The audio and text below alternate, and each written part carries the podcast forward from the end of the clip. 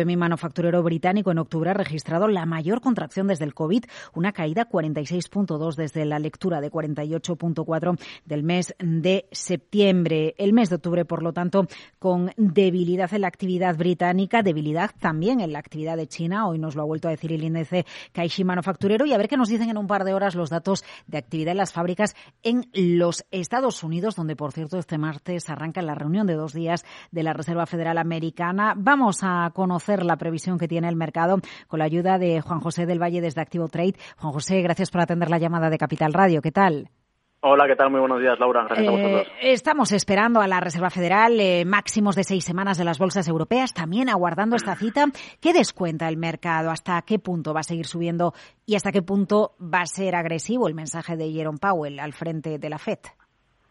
Bueno, pues sí, el mercado está relativamente tranquilo, con fuertes subidas. Ahora mismo tenemos los índices europeos cerquita de los máximos del, día. Da la sensación que descuentan una por lo menos subida más débil de los tipos de interés en el futuro, pero desde luego los, los datos de inflación, los hemos visto estos días atrás, siguen batiendo máximo tras máximo. Ayer los vimos en la zona eh, euro, los vimos en el PC americano el pasado viernes. Desde nuestro punto de vista, quizás Jerome Powell mañana no sea tan débil en ese sentido, siga siendo agresivo está asegurada la subida de tipo de 75 puntos básicos hasta el 4% en Estados eh, Unidos. Si los mercados, las bolsas van a la par, es lo que creemos que el inversor debería tener un, foco, un ojo encima de ellos en la renta fija, ¿no? Eh, va a la par en cómo se va moviendo la renta mm. fija y las rentabilidades de, de, deuda. Eh, todo lo que sea, por ejemplo, por decir la referencia más importante, el bono americano a 10 años, mientras que se mantenga cercano por debajo del 4%, vemos tranquilidad en los mercados.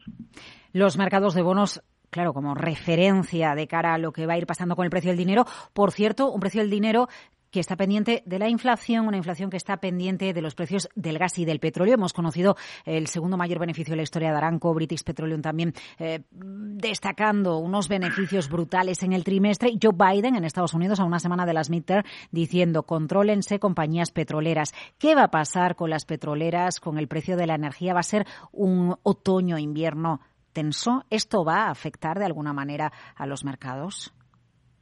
Sí, desde luego. Eh, lo primero es muy difícil pronosticar lo que va a suceder con los precios energéticos. No, eh, estamos conociendo, vamos a conocer resultados de compañías petroleras muy importantes. Hemos visto Aranco, British Petroleum hoy por la tarde en Estados Unidos, otras como Marathon.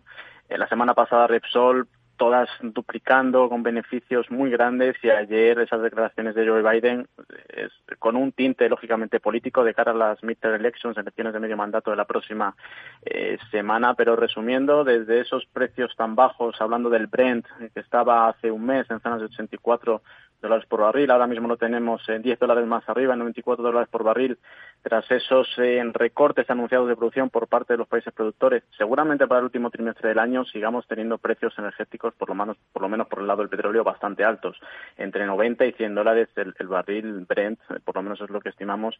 Y desde luego, independientemente de que quieran o no poner algún tipo de impuesto a las petroleras, eh, los precios se encontrarán bastante soportados. Vamos a seguir vigilando el mercado y, por supuesto, la reunión de la FED de dos días que hoy arranca. Gracias por este análisis en esta jornada festiva en España, pero con bolsas abiertas. Juan José del Valle, desde Activo Trade. Hasta la próxima. Muchísimas gracias, Laura. Buen día.